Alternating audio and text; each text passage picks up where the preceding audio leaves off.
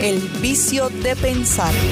Recoge rosas mientras puedas, los tiempos pasan pronto y esta misma flor que hoy sonríe mañana morirá. En latín lo expresamos así, carpe diem, aprovecha el día, mientras aún pueden vengan flores, porque somos comida para los gusanos.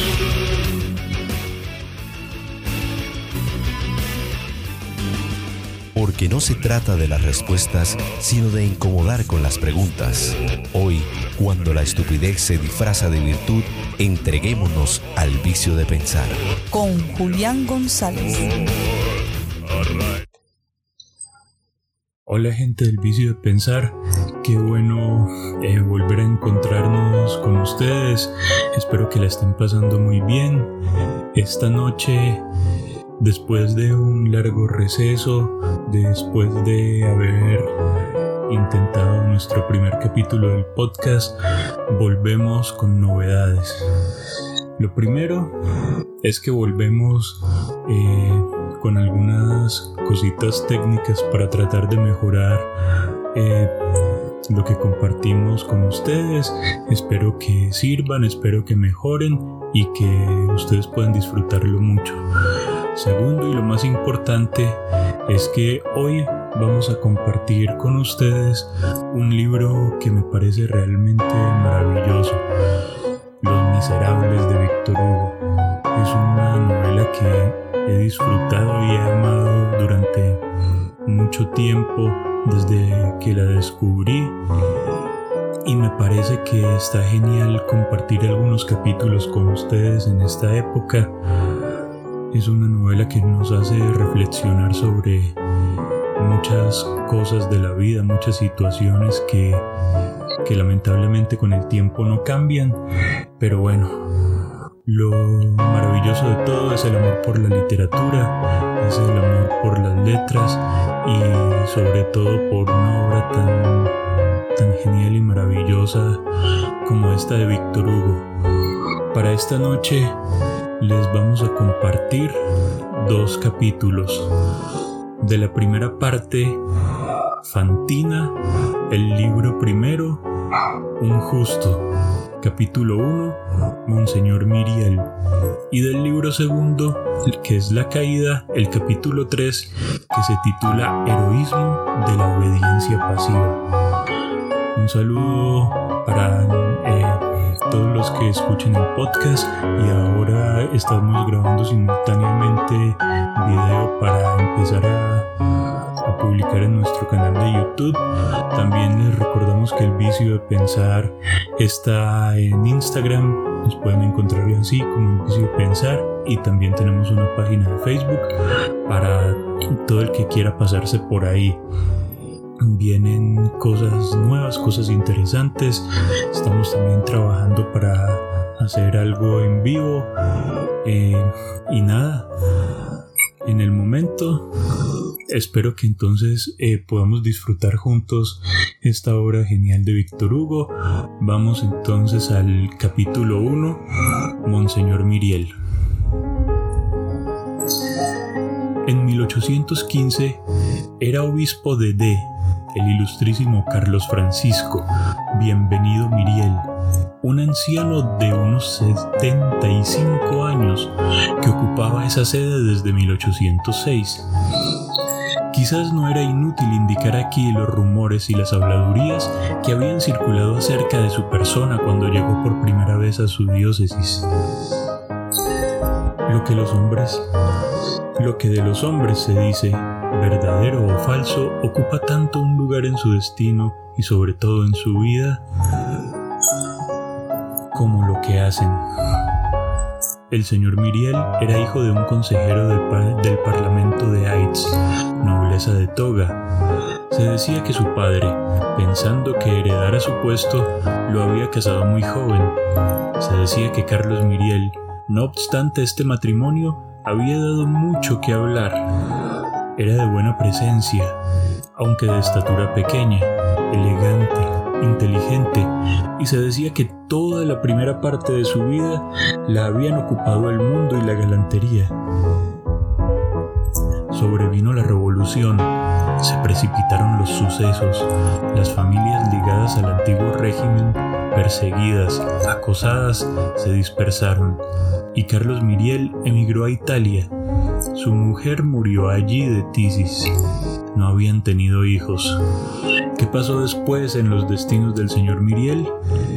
El hundimiento de la antigua sociedad francesa, la caída de su propia familia, los trágicos espectáculos del 93, hicieron germinar, tal vez en su alma, ideas de retiro y de soledad.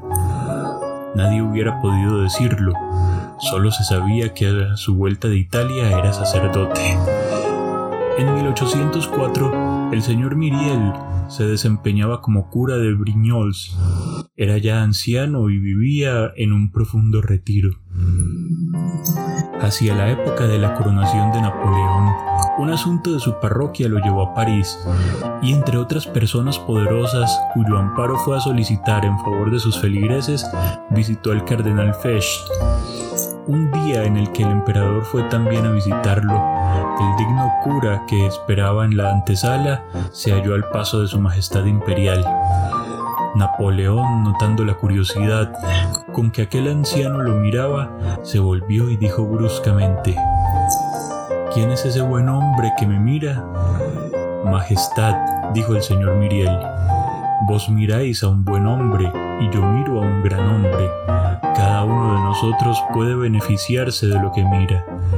Esa misma noche, el emperador pidió al cardenal el nombre de aquel cura y algún tiempo después el señor Miriel quedó sorprendido al saber que había sido nombrado obispo de D.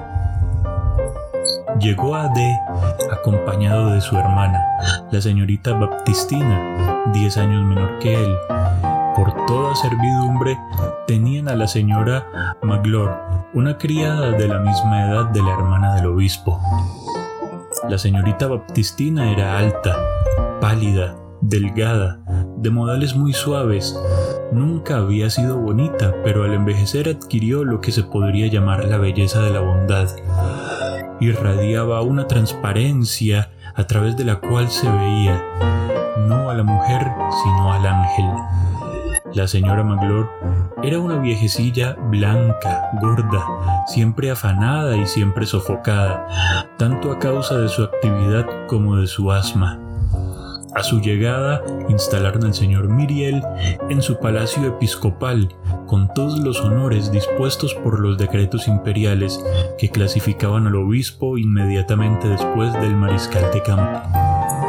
Terminada la instalación, la población aguardó a ver cómo se conducía a su obispo. Bueno, y aquí termina el primer capítulo que les hemos querido compartir hoy. esta, como les digo, es una obra muy genial, es una obra maravillosa, vale la pena leerla completa, vale la pena compartirla, es algo que de hecho alimenta el espíritu, el alma, como ustedes lo prefieran, entretiene, enseña y nos hace pensar que es lo más importante, mucho sobre la realidad que estamos atravesando en nuestra tierra. Hay cosas que, como dije antes, no cambian demasiado a pesar del tiempo y a pesar de la tierra en donde se dan estas situaciones. Pero bueno.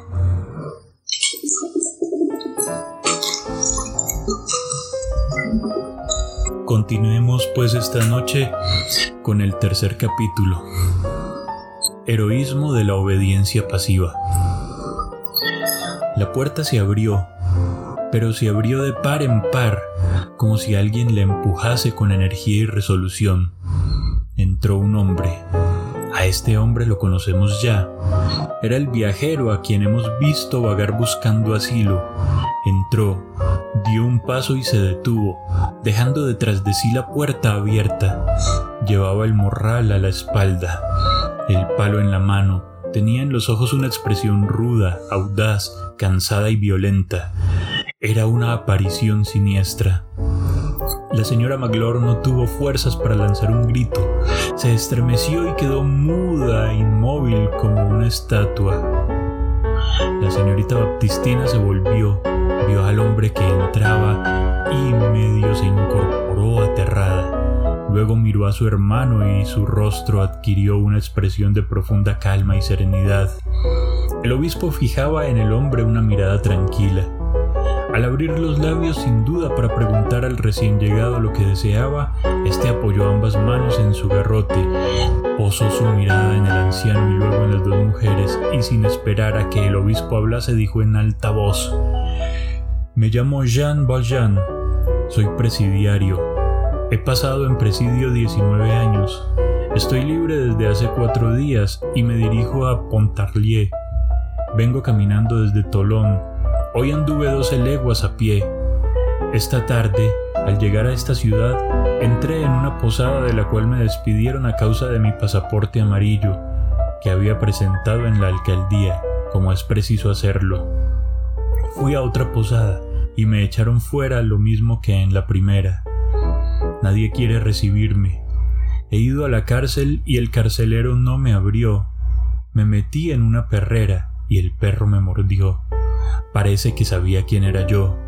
Me fui al campo para dormir al cielo raso, pero ni aun eso me fue posible, porque creí que iba a llover y que no habría un buen Dios que impidiera la lluvia, y volví a entrar en la ciudad para buscar en ella el quicio de una puerta.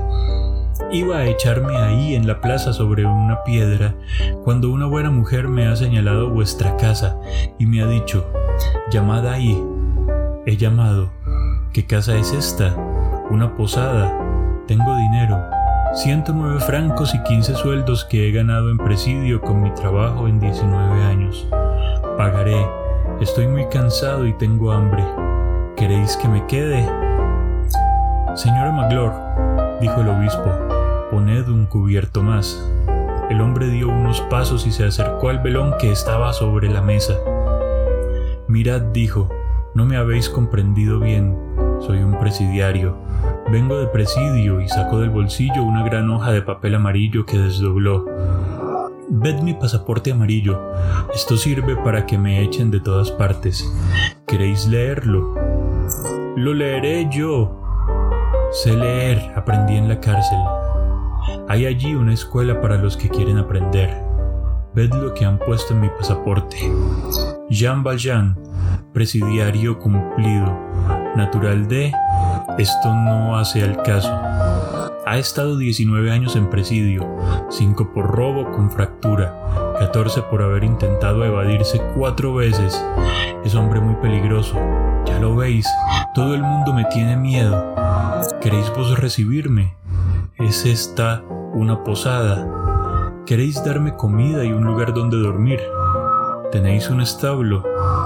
Señora Maglor, dijo el obispo, pondréis sábanas limpias en la cama de la alcoba. La señora Maglor salió sin chistar a ejecutar las órdenes que había recibido.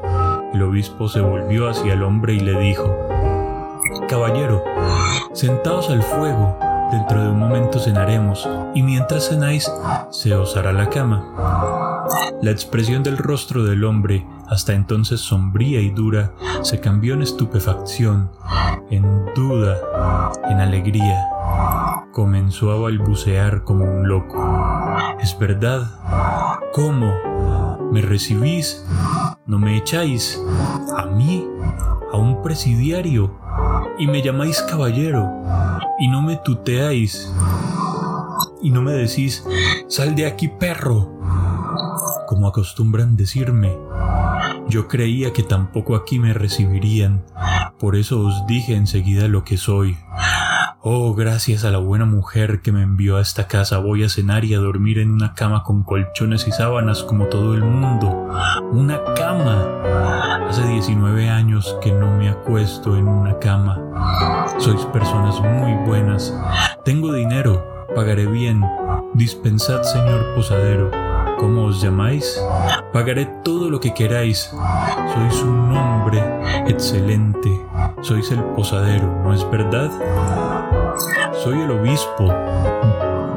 Soy, dijo el obispo, un sacerdote que vive aquí. Un sacerdote, dijo el hombre. Oh, un buen sacerdote. Entonces, ¿no me pedís dinero? Sois el cura. ¿No es esto el cura de esta iglesia? Mientras hablaba, había dejado el saco y el palo en un rincón, guardado su pasaporte en el bolsillo y tomado asiento. La señorita Baptistina lo miraba con dulzura.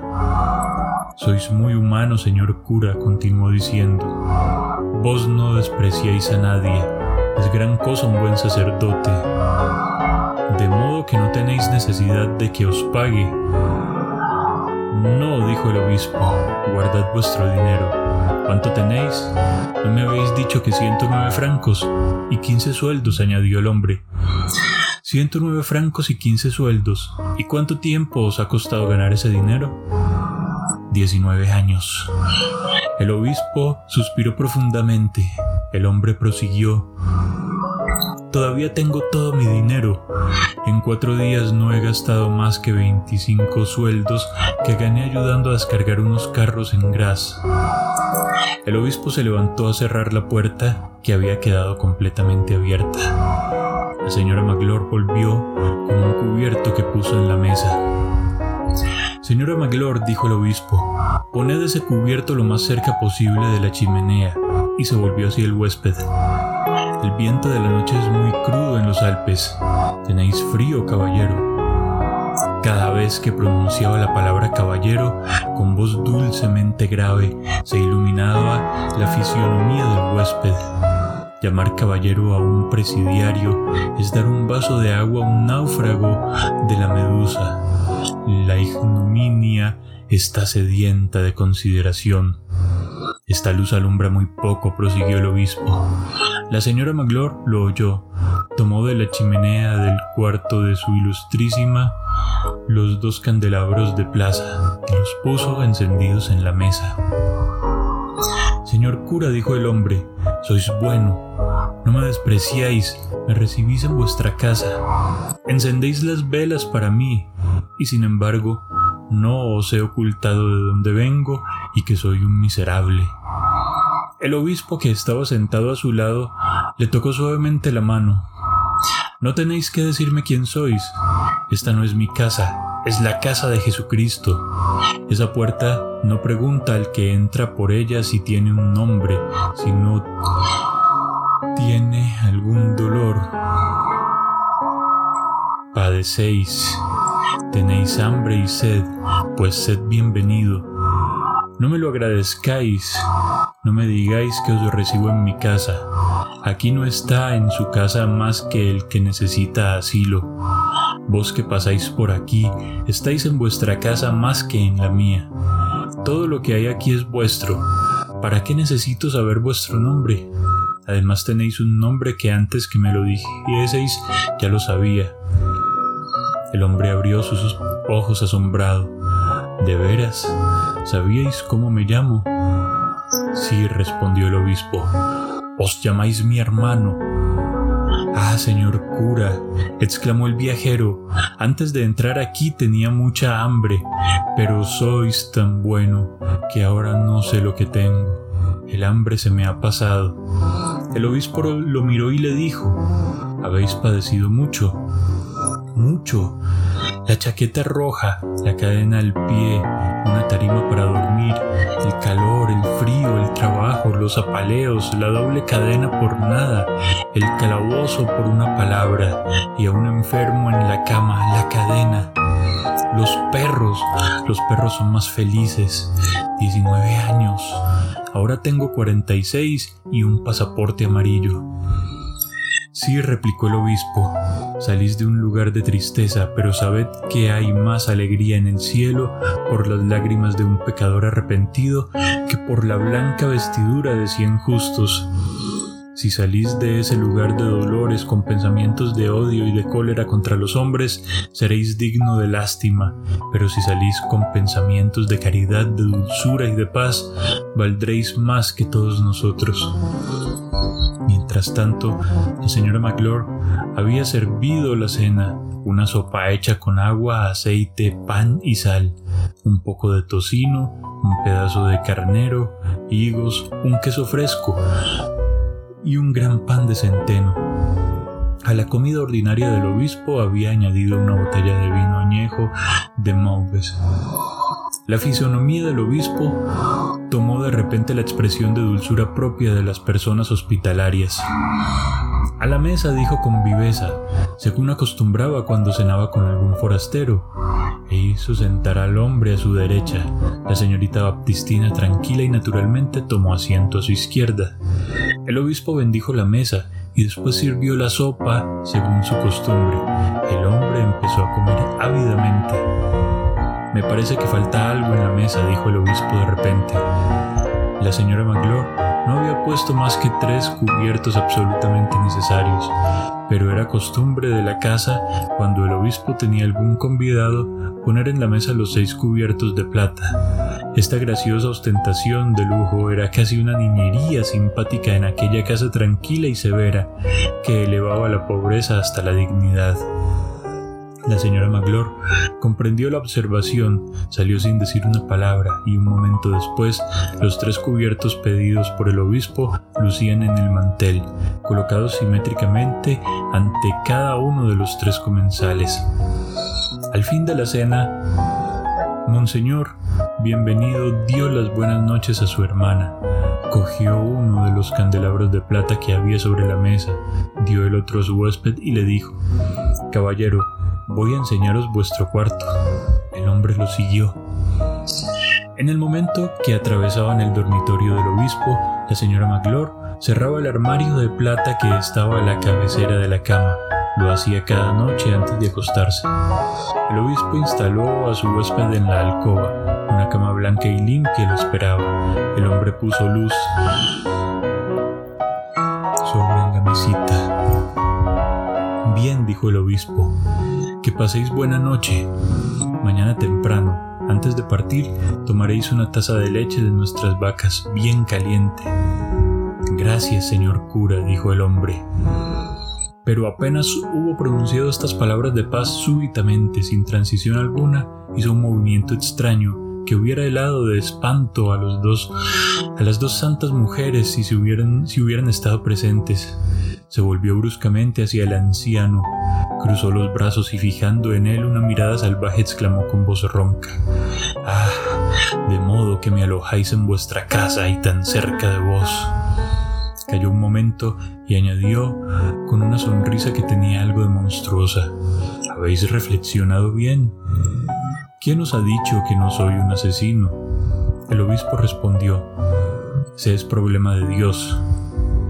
Después, con toda gravedad, bendijo con los dedos de la mano derecha a su huésped, que ni aún dobló la cabeza y sin volver la vista atrás entró en su dormitorio. Hizo una breve oración y un momento después estaba en su jardín, donde se paseó meditabundo, contemplando con el alma y con el pensamiento los grandes misterios que Dios descubre por la noche a los ojos que permanecen abiertos. En cuanto al hombre, estaba tan cansado que ni aprovechó aquellas blancas sábanas. Apagó la luz soplando con la nariz, como acostumbran los presidiarios. Se dejó caer vestido en la cama y se quedó profundamente dormido. Era medianoche cuando el obispo volvió del jardín a su cuarto. Algunos minutos después, todos dormían en aquella casa. Bueno, Espero que les haya gustado. Espero que sigan en las próximas entregas de esta maravillosa historia Los Miserables. Eh, este es un abrebocas de todo lo que viene. Encantadísimo de estar con ustedes ahora en nuestro canal de YouTube también. Un abrazo para todos. Eh, espero que la sigan pasando muy bien. Que todo sea lo mejor. Y pues no queda más que decirles eh, que hasta pronto y repetirles que nos pueden encontrar en Instagram, en Facebook y nada. Por ahí los esperamos, visítenos y estén pendientes de las novedades que vienen muy pronto. Hasta entonces. Muy bueno la semana. Adiós.